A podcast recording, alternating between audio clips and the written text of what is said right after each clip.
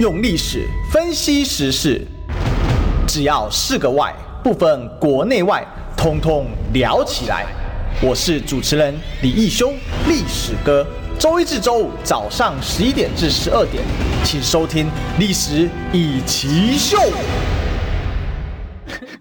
欢迎收听今天的历史一起秀，我是主持人历史哥李一修。我们今天继续追寻历史，追求真相哦。我们今天现场来宾呢，啊，是跟我同年生日的学姐黄静莹，生日快乐，历史哥 好，各位听众朋友大家好，我是学姐黄静莹。我们这个礼拜礼拜六刚好同一天，我就每次想到学姐，我就想到同一天生日，因为好像目前政坛上好像这个好像只有你是六月十号，目前还有还有还有其他还有其他陈局院长哦，对啦。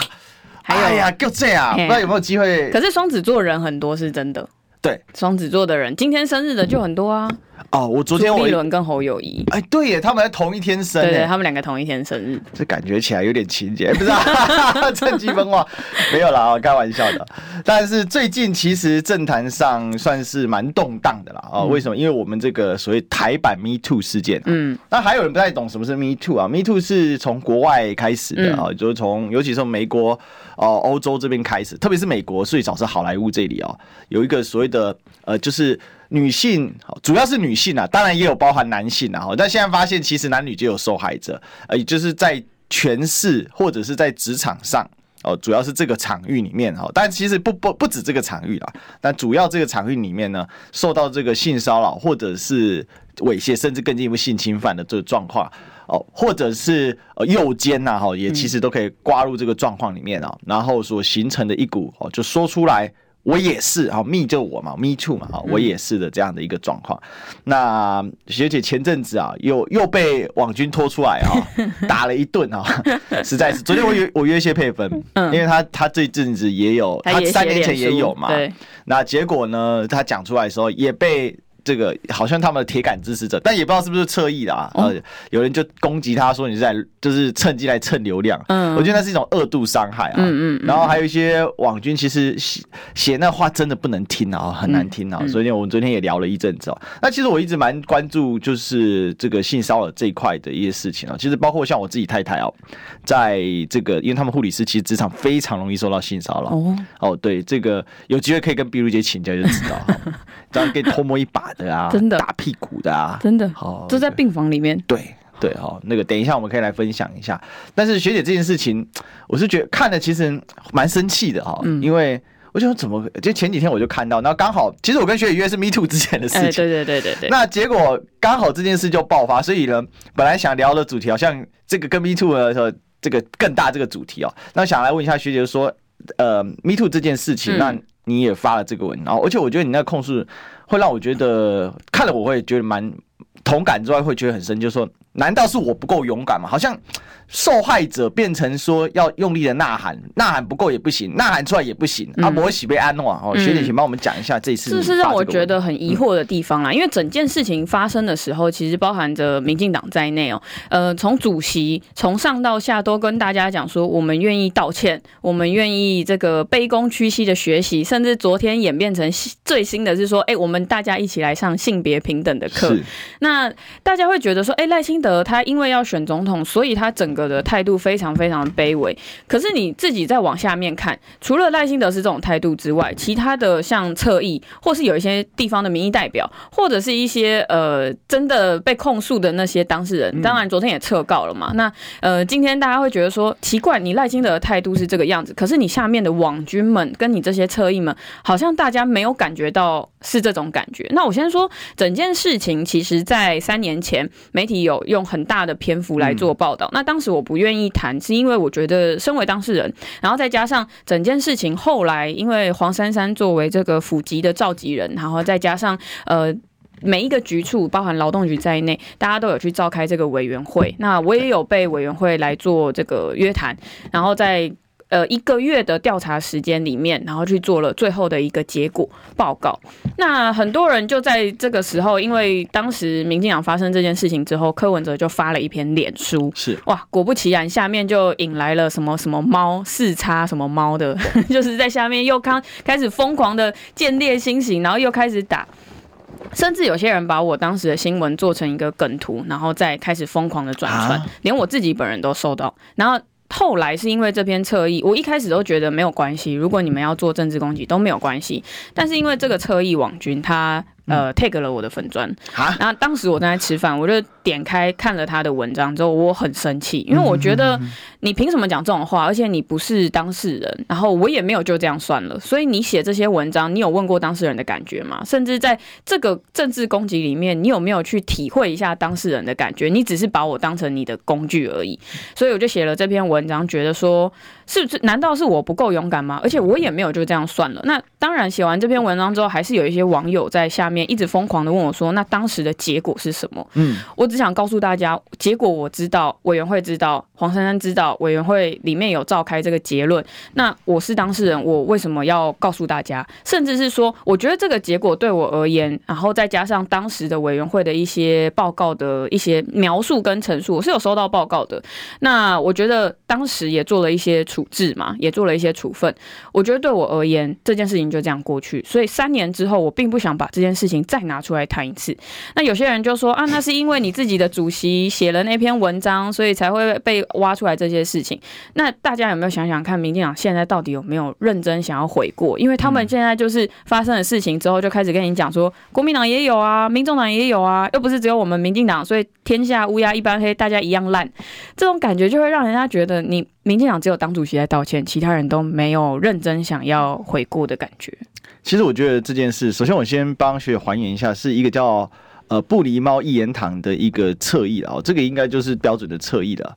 那他就直接 take 黄静莹说，当年在台北市政府遇到的性骚事件，民众党党主席柯文哲没有道歉，反而只称那只是工作摩擦而已，呵呵。我特别去把这些报道都给找出来，嗯，但是。柯文哲的原意并不是他写这样写，好像柯文哲就是意思说不想鸟，不想处理。那柯文哲原意是说，原本有听到报告，但以为只是工作上的摩擦而已。那因为我们必须讲，其实，在开播前我就在跟学姐讨论，就是说这个追有时候追求过当，我就太用力啊，或者是用不当的方式表达自己的情感，或者这个任何人都可以对别人产生哦喜欢的感觉，或者是追求这个本来在这个社会上，但是。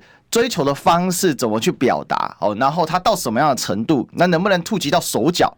哦，那这个是完全因人而异啊。虽然有一句网络笑话啦，就是“人帅真好人丑性骚扰”，但不能说这句话是完全错。但是其实所谓的帅不帅，有的时候当然是客不，其实帅不帅本来就是一个又又客观又主观的一个概念，但是。更大的程度是，那我们熟不熟？嗯，好，我能不能容许你这样的身体距离？我我必须讲这个，其实我感受比较深，因为我从国中开始我读语文自由班，所以我的几乎所有同学都是女生，都是我们男生两倍以上。嗯，所以其实我比较要好，大部分是女生。嗯，好，那所以在跟女生相处的时候。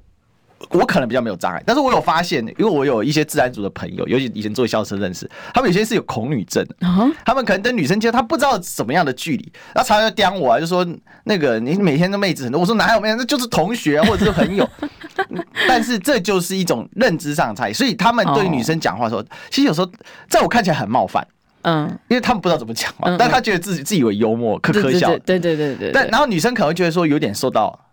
这个冒犯的感觉。那以前其实我们对性骚的观念是 很虚的，嗯，其实没有一个很确切的关键，嗯，然后也没有这相关的机制，所以其实这是一个很复杂。但是回过头来，我们先把这件事给解决，然后我们等下来讨论后面。我觉得这后面就非常有趣，我们可以来好好讨论一下。那我是觉得它里面最坏的地方是，他还在带这个风向，就是说第二个柯文就不管哦，呵呵，然后再来呢，他就这样吞了。然后最过分，我觉得是其实是他带他的粉丝讲这种话。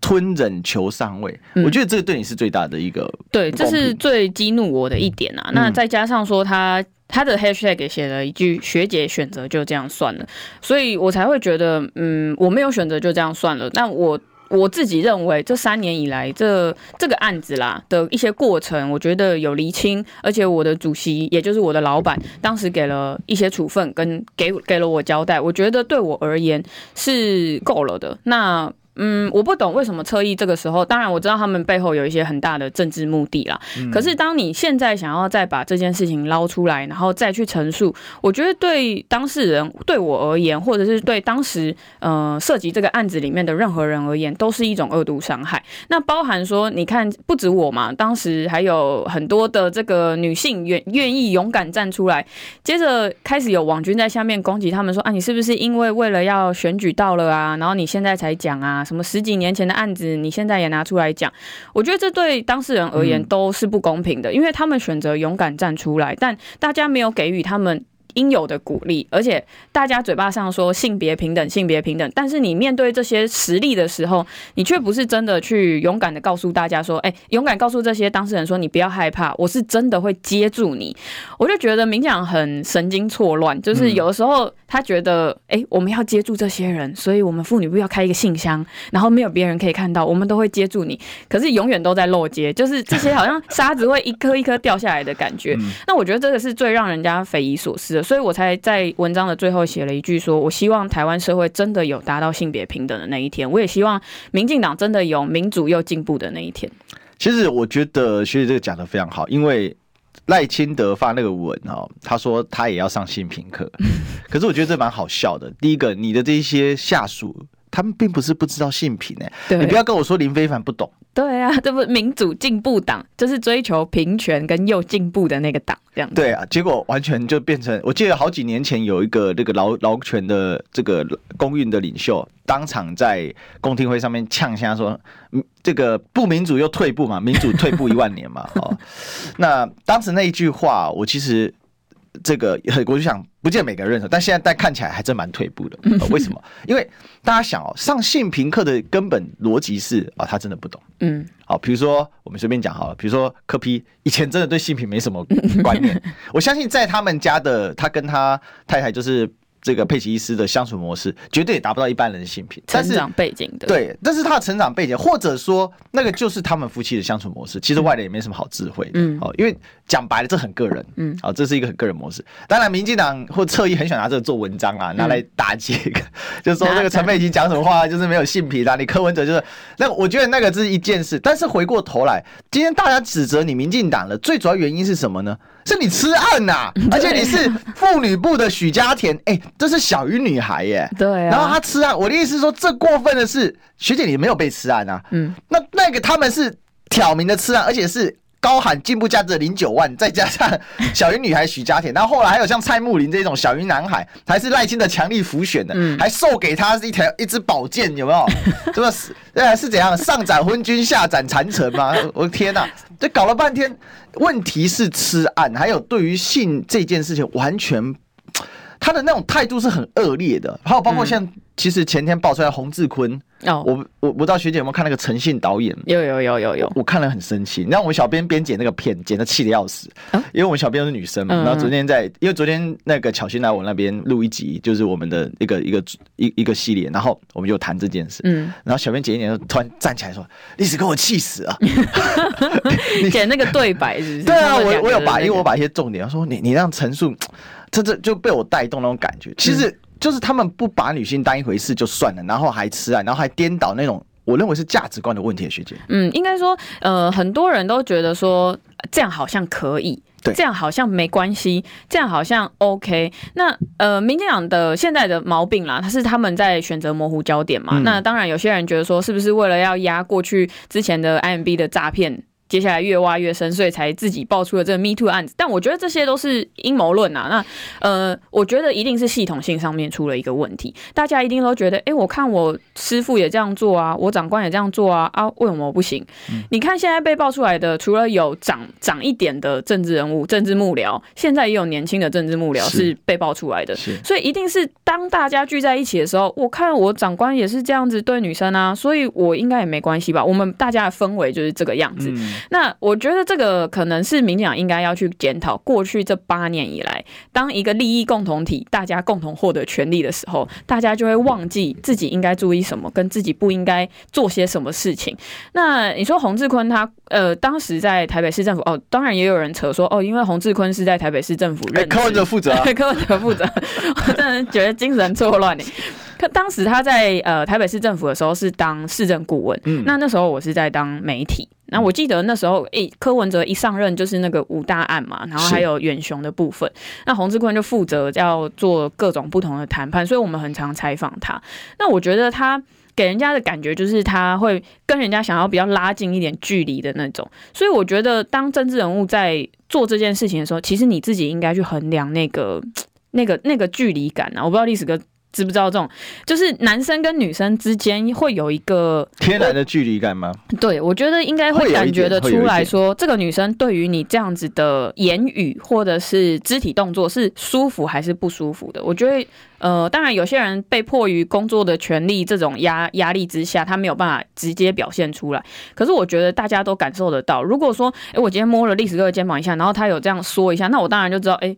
他不太舒服，那你怎么会继续这样下去嘞？或者是一些言语上的一些骚扰？我觉得这件这件事情应该是民进党要好好思考的啦。那你不能现在说我我们现在开始上性品课，然后就以后就不会再发生。我觉得这很困难，然后甚至是整体的氛围上，应该要重新去检视系统上出了什么问题。其实我觉得关键在于说，像是蔡慕林的案子，其实性质都相对是蛮恶劣的哈。嗯，像洪志坤这个是他非常的聪明，他是用有点诱奸的方式，因为他他的这个整个案件是这样，我大概也跟听听众朋友报告一下，他是。找了一个台大的学生，然后去当时二零一零年在高雄，那个那个陈信导演那时候还是学生啊哈，那应该说应该已经不知道是不是是学生，但是未满三十岁，还很年轻的时候，然后呃就是找他去高雄拍这个陈菊的竞选影片嘛，好，那当然这事前的动作很多，我想学姐应该很清楚，他非常非常很复杂啊，你得先跟着他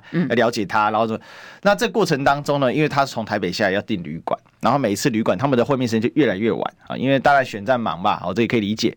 那最后一次呢，他可能说，他的幕，他的助理突然跟这个呃这个导演说，哎、我们今天旅馆都满了，那我们今天可不可以改到汽车旅馆？那那个一开始他觉得怪怪的，汽车旅馆很怪，但是既然可以谈事情，可以谈事情，汽车旅馆已经很大嘛。那个如果大家有了解的话，它布局很大，是确实是可以，也是可以拿来开会的地方。哦，他就答应了啊去。那去了之后呢，那。这个他很晚才来，来了之后呢，就聊聊聊聊到后来，这洪志坤就说他累了，他可不可以躺在床上休息一下？嗯，但是女生就怪怪的，嗯，然后他这开始就释放一些讯息，说，哎，那你的梦想是什么啊？好，开始用长辈的关系谈心。的方式，哦，他的梦想，哦，原来你要出国留学，那你缺什么？但缺钱嘛，嗯，我说一百万，一百万也不多啊，那一百万其实一百万不多，我告诉你哦，怎样怎样怎样，然后。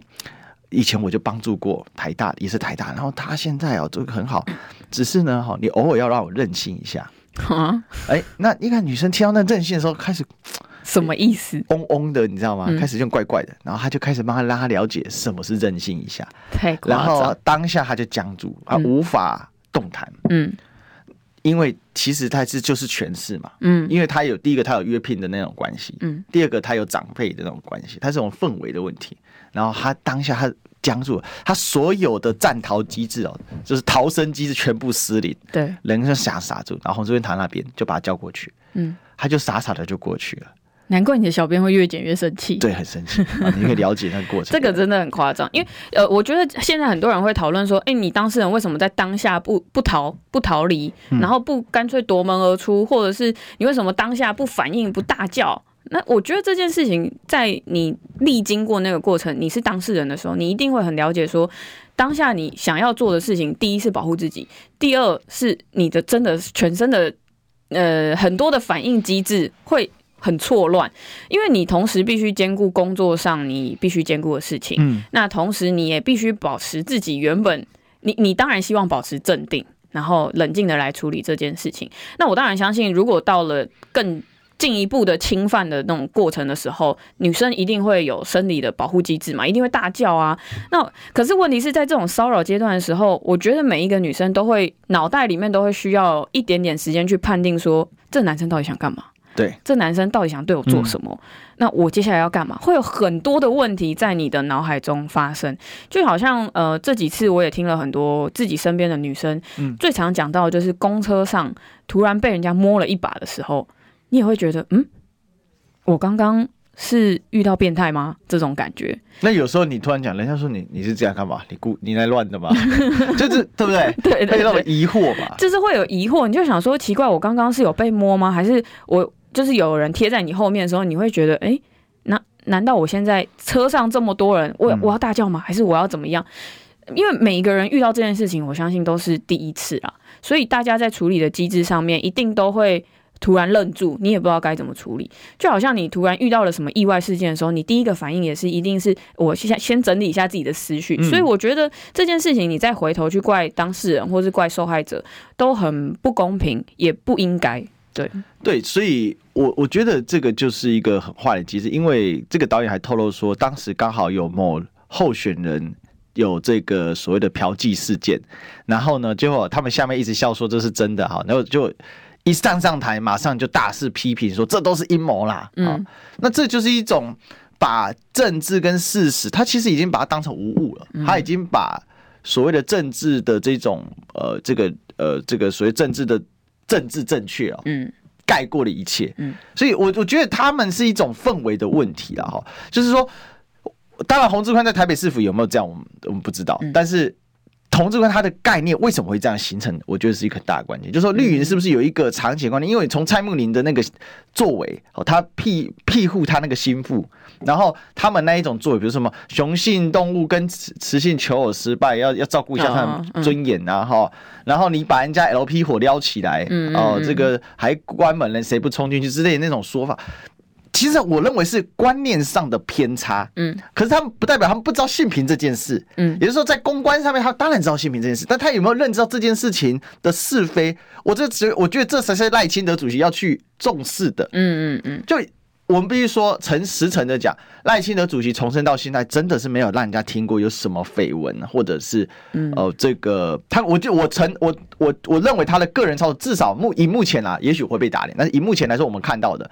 他在个人操守方面，至少在男女这一块，嗯，是基本没有什么听过有负面的嘛，嗯，对吧？那可是他的这整个党的氛围看起来是为数不少，包括上从那个总统府执政，下到这个像条啊卡都有。你看那个最扯的是。吴思瑶还庇护庇护他的条啊咖，我说连条啊咖都可以被庇护，这实在是太夸张了。有一些志工什么的。对啊，然后这种庇护者一大堆是女性呢、欸。嗯、我觉得这才是说我今天觉得民进党最大的问题，不是上不上姓名课，是你整个氛围，你有没有诚实去面对这个错误？我觉得这是关键。但是民进党现在的氛围不会。认真面对错误，我个人认为，因为他们等于说赖清德道歉嘛，他展现他的诚意。我觉得他连三天，第一天的公关反应我，我我不认为是好的。就是第一天那种媒体在面前堵你说，哎，那个性平事件，那个性骚扰事件，你要怎么怎么处理？他回头就走。我觉得那个当下的那个反应，其实对于大家而言，会觉得你你在逃避，甚至是你是不是觉得这都是上一个主席发生的事情，所以你就不想回答？那我觉得这个其实在，在呃当天晚上，其实他是。第一个案件，它是深夜发文嘛，然后接着就在网络上开始烧。经过了一个晚上的时间，其实作为一个总统的竞选团队，我觉得他应该有那个能力，在一个晚上里面生出一个。呃，定调跟论述，在隔天早上的时候应该要回应媒体，但他隔天早上没有这样做，他选择用脸书的文字来陈述他对于这件事情的一些呃反应。当然，这件事情就越烧越大，嗯，所以我觉得他第一时间的那个公关反应有点错误了啦。那接着他用脸书来陈述，当然文字的表达会比较精确，然后也比较不会说错话。我觉得这是一个比较保守一点的做法。但是接下来就是无数的这个。连环报，那连环报接下来，哎、欸，大家又看到你侧翼跟呃主席的反应好像有一点不太一样，嗯、然后甚至开始抓着这个昨天的自由时报也很特别啊，这个版面是头版上面写横条写呃赖清德说要上性平课，下面两个小版上面写国民党也有什么什么性骚扰，另外一边柯文哲二零一四年自工怎样怎样，就会让人家觉得你那个这个思维到底是到底是有没有认真在认错？你只是觉得。说，哎，我们已经道歉了，而且我们愿意处理哦。可是你们蓝跟白也都有啊，你们也都是一样啊。所以我觉得在面对性骚扰这件事情上面，呃，民进党要做的还有很多，甚至是这跟他过去大家在想象中的那种民进党的那种印象，其实差别很大了。很多人会觉得说，民民进党就是追求进步价值，甚至在过去柯文哲在讲很多大家觉得说，哎，对女性不尊重的一些言论的时候，民进党第一个就跳出来，妇女部第一个跳出来，哎，为什么柯文哲这样讲？对女性不尊重，最不尊重女性的就柯文哲，结果现在最不尊重女性的是民进党。是啊，那你看那个李正浩事件，对不对？范勇于开炮，哎，发现对政敌就开炮，哦，即便同党的，有没有？到现在就是李正浩啊。偷拍就可恶了哈，恐吓更可恶。我就想说，李正浩，你不是要告人说谁说你这个偷拍吗？你先去告范宇，好对不对？没关系，我们先告广告，好，我们进广告。你知道吗？不花一毛钱，听广告就能支持中广新闻。当然，也别忘了订阅我们的 YouTube 频道，开启小铃铛，同时也要按赞分享，让中广新闻带给你不一样的新闻。用历史分析国内外，只要是个“外”，统统聊起来。我是主持人李易修，历史哥，请收听《历史以奇秀》。很夸张，欢迎回来，这里是《历史一起秀》的现场，我是主持人历史哥李修。我们今天继续追求历史，追寻真呃，追寻历史，追求真相。我们今天现场来宾呢，是我们台北市议员学姐黄静莹。大家好。是好，这个其实今天起学姐来真的是恰逢其时啊，因为我觉得这个议题真的非常值得深入啊。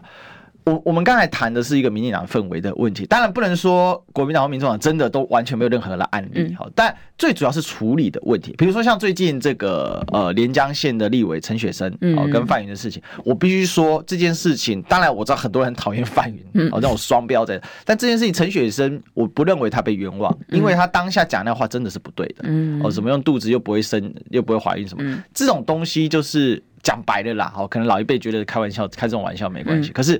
时代在改变，你也必须适应这个这个条件啊！只是因为范宇说真的真的太臭了，很少人跟我说 这事情就是替范云再讲个两句话，因为毕竟范云他的事情真的是一箩筐啦，哈，这是很难，对，这个人真的是没办法讲哈。但回过头来啊，我们不以物喜，不以己悲了哈，就是我们还是就就事论事讨论这个。我想来请教一下学姐，就是说，呃，你觉得在男女这件事情，尤其 Me Too 这个风波里面，其实有一些看起来是这个。相处的分际没有做好，但有一些是性骚扰。你觉得那个关键的那个？就是那个分界线是在哪里？因为这个其实很难。嗯、我觉得性骚扰确实是一件很主观的事情，嗯、就是你让我觉得不舒服，那可能就构成性骚扰。那可是政治人物，当然我们很常在不同的场合上，你会遇到男生跟女生遇到的情况不太一样。那、嗯、我觉得男生的情况是这样，就是男生大家可能会比较想要跟民众比较热络一点的时候，你有时候去跟人家握手，或者是要拍拍他的肩膀，这个我觉得男生政男性政治人物的分际上面又比女性政治人物的分际上要去拿捏更多，嗯、呃，包含说你要跟民众握手的时候，哎，你这个手握的也是有点也。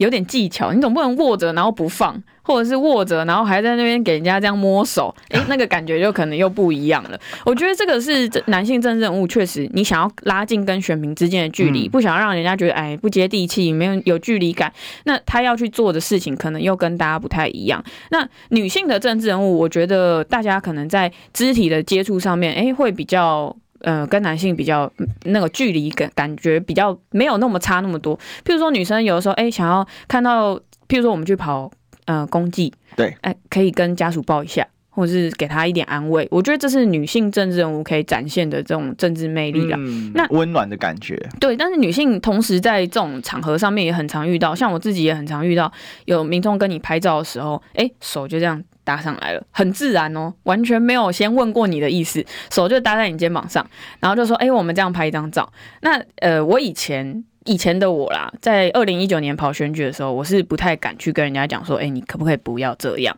所以都是我的同事来帮我拍，帮我把他的手打掉，而且我同事会很大声的骂他说：“你是说是这样子搭的对？”对对，这样搭的。哦、那他会把他的手打掉，然后就跟他说：“不要碰学姐。”这样子，那我就会很尴尬在旁边笑一笑，因为那时候就是有点不太知道该怎么处理这种事情。那现在的我，我会自己闪边，就是我会把我的肩膀移开。那有些民众可能就会知道说：“哎、欸，他不太喜欢这样子。嗯哼哼”那我觉得这个是女生必须要去保护自己的一个场合，甚至是女性政治人物，我们也很常在餐叙上或饭局上遇到，可能男性真的有时候喝茫了一点。喝了一点，那他可能就会比较想要拉着你啊，拉着你的手臂啊，然后要跟你比较近距离的时候，我觉得这种这种时候，我就是会把他的手举起来。有时候我会遇到男生这样抓着我的手臂，然后我就会举很高，举给大家看。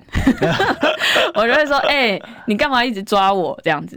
那我觉得这个是每一个人的感觉上的问题啊。那当然，嗯、呃，在这么多个案例里面，每一个当事人的感觉都不太一样。是，嗯、呃，我觉得或许。大家，我们作为旁观者的角色，你去看这些故事，你可能会觉得，哎、欸，这些故事有些地方你会觉得，哎、欸，有一点 bug，或是你觉得有些地方，哎、欸，好像不符合现实生活中大家应该会有的反应。但是我必须说，当事人在当下，在那个环境、跟那个场域、跟那个场景里面的时候，可能想象中的情绪，呃，情绪不是我们想象中的那个样子啦。对，其实这个就是变成说，在一些公开的场合遇到。这一种肢体上的接触，到底距离该怎么拉？嗯，然后他有没有一个规范？我这就像学姐讲的，你你该怎么闪？但你闪的过头，就说学姐这个人。拍到点，哎呀，注定的呢，哎呀，不接地气。还有看政治人物啊，那个先个先个那个搁起来，然后底下，然后都会说，哎，人拢安怎安怎安怎，啊，你哪拢安呢？这样子，就是会觉得啊，不然怎么办？我就是这样。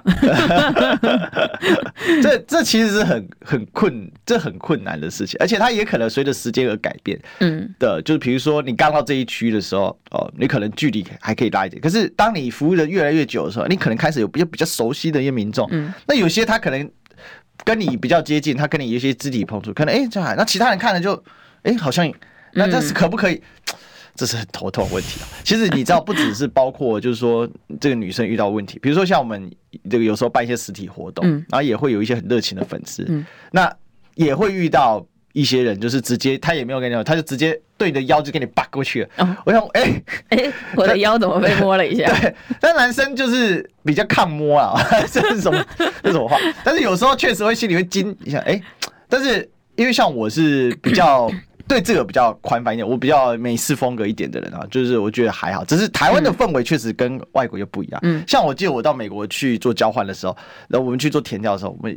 不管男生女生遇到男男幼老去，大家就是抱一下。哦，对对对，很奇怪。可是，一回台湾，同样人，大家变握手。对 对，距离感比较远一点。这个我觉得有时候是社会氛围啊，这也是一个很大的问题。对啊，就是外国人会比较习惯说抱一下，say goodbye 的时候也要抱一下。对，就是会让人家觉得，哎，这个好像对于他们的社会氛围是这个样子。可是台湾毕竟还是，我觉得确实啊，在这个性别上面还是比较保守一点点。嗯，所以在这件事情上面，其实也不是说男性政治人物不会受到骚扰。那之前我就听过男性政治人物蛮常在菜市场里面，比如说阿姨会指着你的胸啊，或是哦，这有，对啊，我都遇过了，更快一般人写。或者是哦，你看看我吧，就是摸一下摸一下这样子。可是有些人可能会觉得啊，这就是呃比较热情的民众，嗯、或者是有些人会觉得这个就是在市场里面跟大家的那种互动的那种感觉。那那当然当下大家觉得哎、欸、没有没有不舒服，或者是大家觉得哎、欸、这样大家也蛮开心的，那也没什么事情。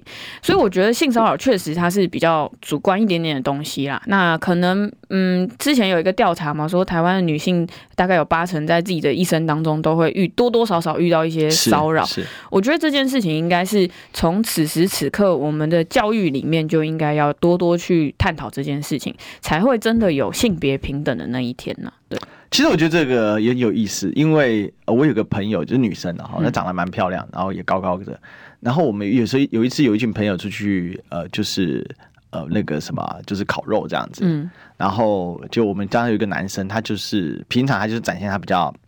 敢玩的那一种，他可能会约啊或什么的。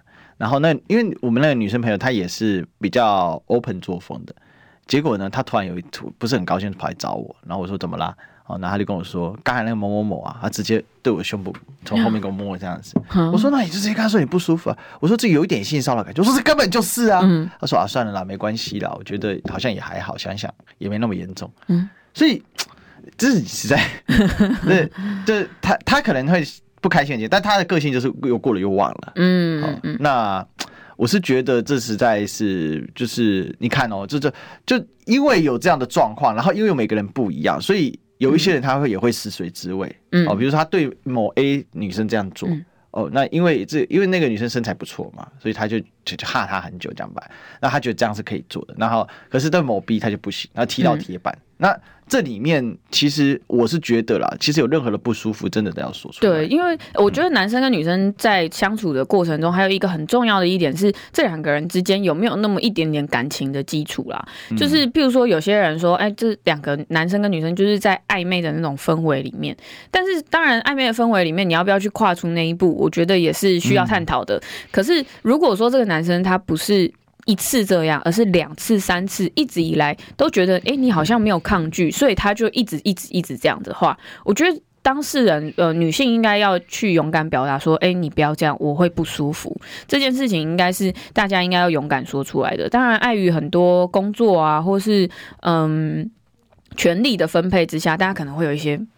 不敢讲的状况，所以勇敢说不，我觉得还是一件很重要、很重要的事情啦。总不能让这个男生觉得，哎、欸，我摸你一次，你也不公安诺啊，你就干嘛？好像哎、欸、可以哦、喔，第二次就又来，嗯、然后接着这个男生就自自以为是的投入了一些感情，觉得哎、欸，这女生好像对我有点意思。我觉得这样子就会误会会越来越大了，然后你也没有办法说清楚这中间的一些缘由跟理由。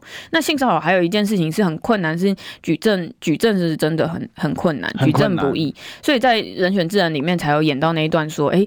哎，刚好有一个摄影机，刚好有一个监视器，那这个案子才有办法顺利的被解决。所以我觉得有些可能是，譬如说像很多这次的案例里面，有很多是那种一对一的，在同一个空间里面的，根本无法举证。这个可能真的对女生而言，就是你在举证上就真的很困难，所以才会有 Me Too 嘛，就是很多人觉得，哎，他讲了，他勇敢讲出来，那我也可以勇敢把我的呃一些经验勇敢讲出来。所以，嗯，身为女生，我觉得勇敢说不是一件事情。那第二件。事情就是真的要懂得保护自己，是一件很重要的事。是，其实学姐讲到一个很大的关键，因为人选之人里面，他那个叫做理想状态啊，对，那运气很好，很多都是在私密空间，或者是说在那个场域你无法证实，所以我们可以看到像总统府之政。哦，这个言信之证，他就说要告人嘛，后来又撤告了。嗯，那包括像蔡慕林，他也说要告人啊。对，好，那他为什么敢这样兴讼？因为其实，在法律里面，你根本拿他没辙啊。嗯，因为你怎么证实嘛？法律是讲求证据的嘛，没证据，蒙起来不 DNA 啊，是不是？很难举证。而且是好几，其实很多年前的案子，你其实要找到对证据，真的有点困难。而且他甚至他甚至回头。告你诬告，如果你告失败，他回头告你诬告。嗯嗯嗯。那或者你诽谤他，哇，那这下很就很难了了。对啊，这很难了，这真是很难了了。但是有个广告不能 呃，不能不了，不能不了，你需要先广告。听医生的话，给您健康小提醒。大家好，我是台大医院家庭医学科年小金年医师，在这边提醒大家，预防 A 型肝炎，请记得尽量避免生食，然后如果有症状，请记得尽早就医。如果没有 A 肝的抗体，请记得可以施打 A 肝的疫苗，两剂完成施打，产生完整的保护力。想听最实用的医疗资讯，锁定每天中午十二点，中广新闻网、流行网，听医生的话，用历史分析国内外。只要是个“外”，统统聊起来。我是主持人李易修，历史哥，请收听《历史易起 SHOW》。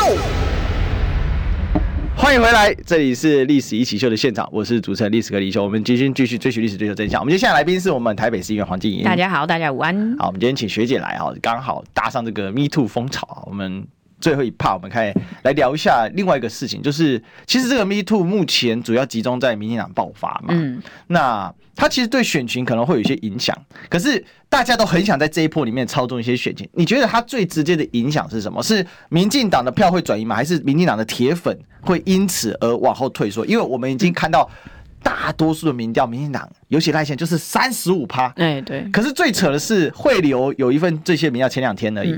高达六成多的民众要求要政党轮替，但是蔡赖清德获胜的几率依然是非常非常的高，他领先不管是侯市长或柯市长，都是十趴以上的距离，是，所以让人家觉得蛮傻眼，就是说哇。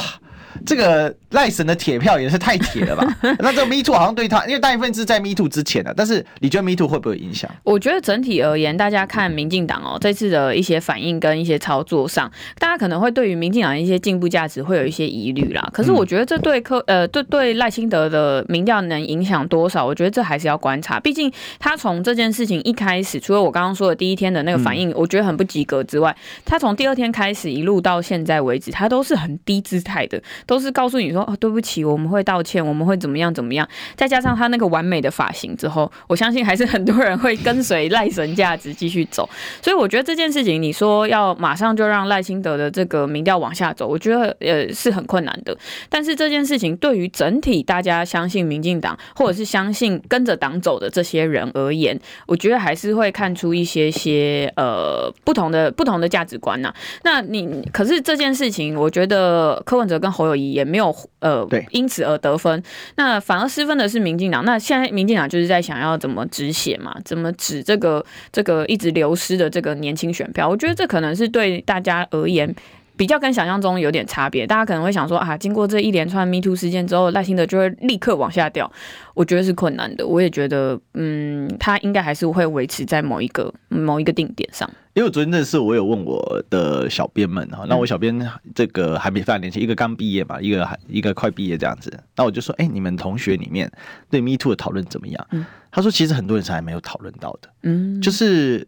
其实已经烧了快一个快一个礼拜了吧，嗯，差不多。那还有一直不断新的案件爆出来，嗯，哦，而且有些真的是越看越恶心，嗯。我我认为像因为昨像前天那个吕俊义，李俊义就是前民进党立委，他就说还有更大条的。嗯。那其实想也知道嘛，因为到目前为止性骚的，好，比如说肢体接触的，嗯，然后性骚的，其实性侵未遂的，哦，诱奸未遂还没有已遂的，嗯嗯嗯。那这个已遂要走出来是最困难的嘛，嗯，因为。其实讲白了，他那个很多都有 PTSD 啊，是，我觉得自己脏啊，哦，怎么的很多啦。那这个本来就属于深水区，那都还没有爆出来，那所以我认为还会烧一段时间。但是目前看起来，就像学姐说的，要让整个往下掉，我觉得关键是在能不能突破这个政治圈或新闻圈这个屏障。明明这件事应该是整个社会广泛的，不过目前看起来还是以政治圈的这个状况为主。那你自己觉得这个事情有没有可能会蔓延到？一般人的领域上面，就是不是只是在我们这枚这个圈子里面这样子吵。嗯，我觉得这个确实比较困难啊，因为呃很多人没有办法，他可能这一辈子没有遇过性骚扰这件事情，那可能很多人会觉得哎没有办法感同身受，甚至大家在看待呃性骚扰这件事情，就像我刚刚说的，他很主观，所以会有一些不同的想法，或是不同的声音，甚至不同世代的人看待同一个案子会出现不同的一些解读。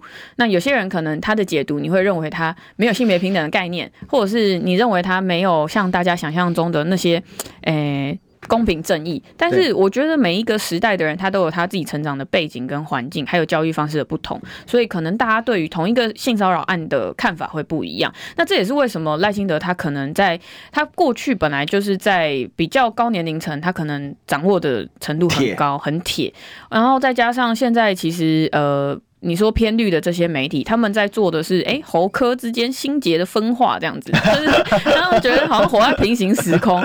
然后，呃，他们现在很努力的在分化国民党，所以我觉得有些有一部分的人确实可能在我们同温层以外的人，大家会觉得，哎、欸，这这个事情好像也也差不多啦，就是这样子过去啊。而且，当案子越来越多的时候，大家的那个记忆力就会越来越越来越差。你现在问我什么第几案第几案是谁，我现在可能也。